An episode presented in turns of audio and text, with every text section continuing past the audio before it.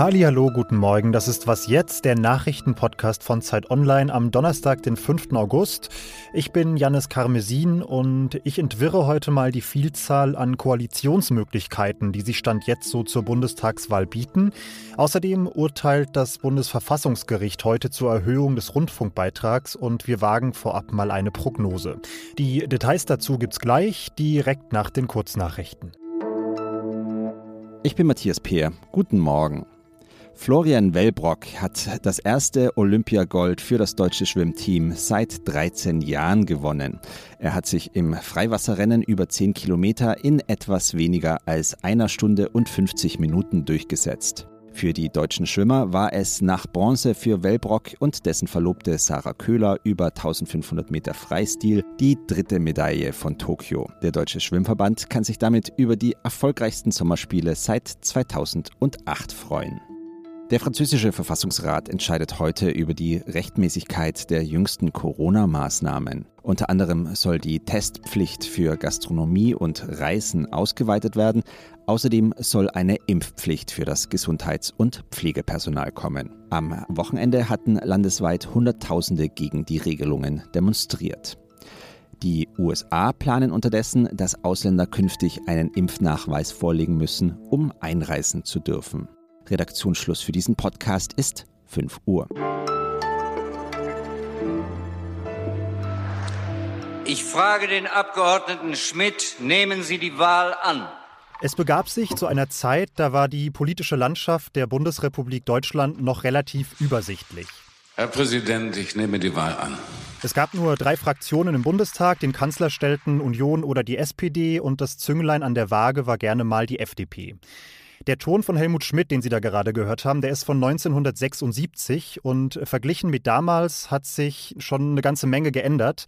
Die Zahl der Fraktionen hat sich verdoppelt, die großen zwei sind nicht mehr so richtig groß und die kleinen nicht mehr so richtig klein. Und deshalb wird die kommende Bundestagswahl möglicherweise die spannendste in der Geschichte der BRD und die Regierungsbildung gleichzeitig die komplizierteste. Ich will versuchen, die Gemengelage so ein bisschen zu entwirren und dabei hilft mir Peter Dausend aus dem Hauptstadtbüro der Zeit. Hallo Peter. Ja, hallo. Peter, welche Folgen hat denn dieses sehr zerfaserte Parteiensystem, zumindest im Vergleich mit früher, für die Suche nach einer Regierungskoalition, aber auch für die Kür eines Kanzlers oder einer Kanzlerin? Naja, früher war es ja ganz einfach. Also da gab es eine Volkspartei und die hatten dann einen kleinen Partner an ihrer Seite. Und dann hat der Große mit dem Kleinen ein Bündnis äh, gebildet und der große Partner ähm, hat dann natürlich den Kanzler gestellt. Das ist heute alles ein bisschen anders. Äh, es reicht womöglich bei der kommenden Bundestagswahl selbst für Schwarz-Grün nicht. Ein Dreierbündnis muss ich finden, das dann äh, den Kanzler äh, bestimmt. Und das ist, muss nicht zwingend so sein. In der Regelfall ist es zwar so, aber es muss nicht zwingend so sein, dass dann der Kanzler auch von der größten Partei kommt. Und wenn es für Schwarz-Grün nicht reicht, dann wäre Jamaika die naheliegende Koalition oder was denkst du? Das wäre eine Option, aber das ist natürlich für die Grünen äh, sehr schwierig, weil die Grünen sind ja so stark geworden durch das Klimathema. Und äh, beide Parteien, mit denen sie dann ein Bündnis eingehen müssten, sind lange nicht auf dem Niveau, ähm, auf dem die Grünen klimapolitische Veränderungen wollen. Und wenn die Grünen nicht einen ganz klare Wende in der Klimapolitik in einer Regierung hinbekommen, verlieren sie ihre Glaubwürdigkeit äh, und das würde der Wähler äh, massiv abbestrafen. Weil es gibt gerade von der grünen Klientel eine ganz klare Erwartungshaltung, eine Kehrtwende bei der äh, Klimapolitik. Dann könnten alternativ sowohl Union als auch die Grünen mit SPD und FDP koalieren, also Deutschland oder Ampel. Was hältst du da für realistischer? Ja, ich halte die äh, Deutschlandkoalition für überhaupt keine realistische Option, weil das die SPD nicht mitmachen kann. Wir haben ja jetzt mehrfach schon erlebt, wie schwer es der SPD gefallen ist, in ein Bündnis mit der Union einzusteigen, also so eine große Koalition zu machen. Und bei vielen in der SPD ist die FDP gilt als noch schwierigerer Partner als die Union. Und dann zwischen zwei Partnern, mit denen man eigentlich nicht will, und mit einer Partei, die auch nicht in diese Regierung will, sondern die sehnt sich ein Stück weit, falls es nicht für eine eigene Regierungsbeteiligung unter anderer Konstellation reichen sollte, sehnt die sich nach Opposition. Wenn man so ein Bündnis eingehen würde, würde man zwischen diesen beiden zerrieben. Deshalb ist das für die SPD äh, keine Option. Es wird in der SPD keine Mehrheit für ein solches Bündnis geben. Jetzt sagt wiederum Christian Lindner, er will mit seiner FDP unter keinen Umständen in eine Koalition unter Annalena Baerbock. Das macht die Ampel wiederum sehr kompliziert. Glaubst du denn, die Grünen würden, um die Ampel zu ermöglichen, auch zurücktreten und Olaf Scholz stattdessen das Kanzleramt in eine Ampelkoalition überlassen? Ja, das halte ich, also theoretisch das machbar, aber ich glaube nicht, dass es dazu kommen wird. Also die Frage ist ja auch, ob Lindner bei seinem Nein, bei seinem kategorischen Nein letztendlich irgendwie bleiben kann. Weil es kann ja durchaus sein, dass es für die FDP die einzige wirkliche Machtoption ist. Und es wird Druck geben von Seiten der Medien, von Seiten der Basis der FDP, doch in die Regierung zu gehen. Weil man kann es sich nicht erlauben, als eine traditionelle Regierungspartei, wie die FDP ja ist, zum zweiten Mal hintereinander an Regierungsoptionen, die man hätte, einfach äh, der ab, die abzusagen ähm, und das nicht zu realisieren. Von daher glaube ich, dieses Nein ist womöglich nicht in Stein gemeißelt. Ja, und ich glaube, vor allem muss man sagen, die Stimmung ist noch so volatil, dass jedes bisschen Wählerwanderung in die eine oder andere Richtung diese ganzen schönen Gedanken, die wir uns jetzt hier machen, auch wieder über den Haufen werfen kann in den nächsten Wochen. Ne?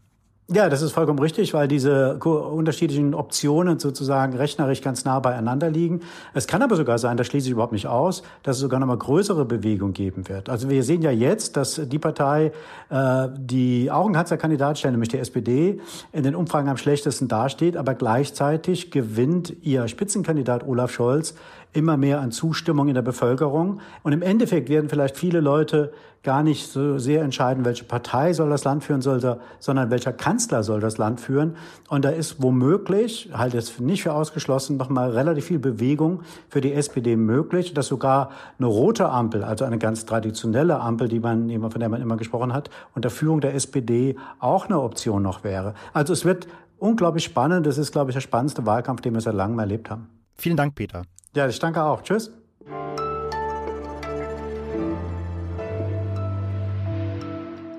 Und sonst so? So klingt's, wenn Makaken um die Rangordnung in ihrer Horde kämpfen. Makaken, das sind so mittelgroße Affen, graubraunes Fell, langer Schwanz, haarloses Gesicht, sehr spitze Zähne. Und der Verlierer dieser Kämpfe muss sich unterordnen in dieser Horde. Das stärkste Tier übernimmt die Führung.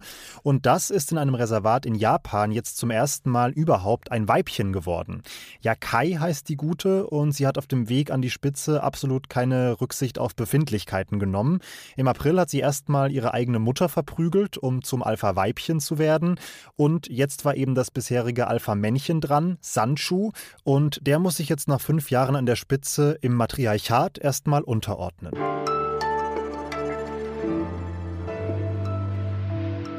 Zum 1. Januar dieses Jahres sollte eigentlich der Rundfunkbeitrag steigen um 86 Cent pro Monat und Haushalt. Aber wir zahlen, Sie werden es wahrscheinlich gemerkt haben, weiterhin nur 17,50 Euro. Und zwar, weil der Landtag von Sachsen-Anhalt der Erhöhung als einziges Landesparlament nicht zugestimmt hat. Darum gab es zum Jahreswechsel eine Menge Streit. Die Rundfunkanstalten sehen die Rundfunkfreiheit verletzt. Und deshalb sind sie vor das Bundesverfassungsgericht gezogen. Heute fällt in dieser Frage das Urteil und darüber spreche spreche ich mit Heinrich Wefing aus dem Politikressort der Zeit. Hallo Heinrich. Hallo Janis, grüß dich.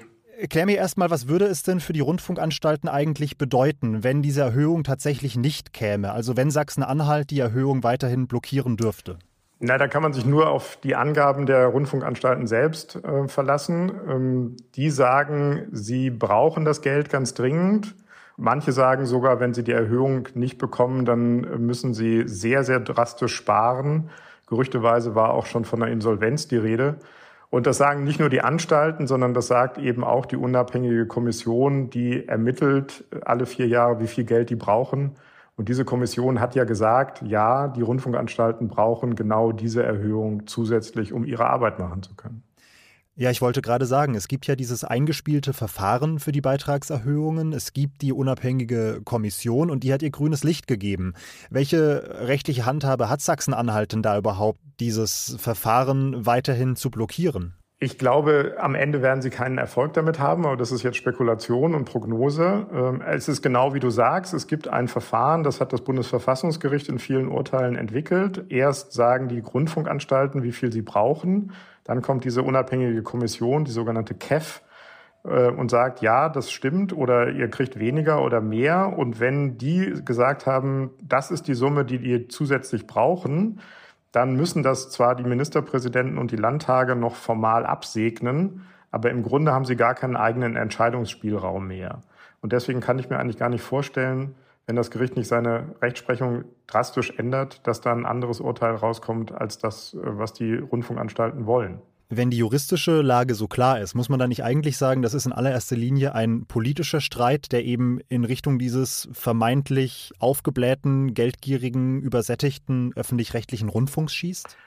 Natürlich hat das einen politischen Hintergrund. Ähm, ich finde diese Debatte ehrlich gesagt wichtig, dass die geführt wird. Wie soll der öffentlich-rechtliche Rundfunk in Zukunft aussehen? Was braucht er? Das sind alles große Fragen und über die muss diskutiert werden. Und diese Diskussion, finde ich persönlich, darf man auf gar keinen Fall auch nur irgendwelchen Rechten oder der AfD überlassen. Nur wie es der Landtag in Sachsen-Anhalt gemacht hat, das war wirklich einfach komplett der falsche Hebel. Wenn man eine Diskussion in Gang setzen will, wenn man ernsthaft eine Diskussion in Gang setzen will, dann muss man die auf einer ganz anderen Ebene führen. Das Urteil fällt schon heute Vormittag. Bis dahin erstmal herzlichen Dank dir, Heinrich. Danke dir, Janis. Hab einen schönen Tag. Und das war's mit dieser Folge von Was jetzt? Schalten Sie gerne heute Nachmittag wieder zum Update ein.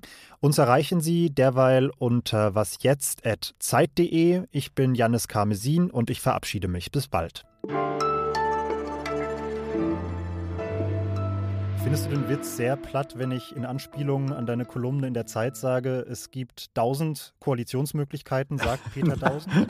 Nein, das ist schon, das ist okay. Das ist vollkommen in Ordnung.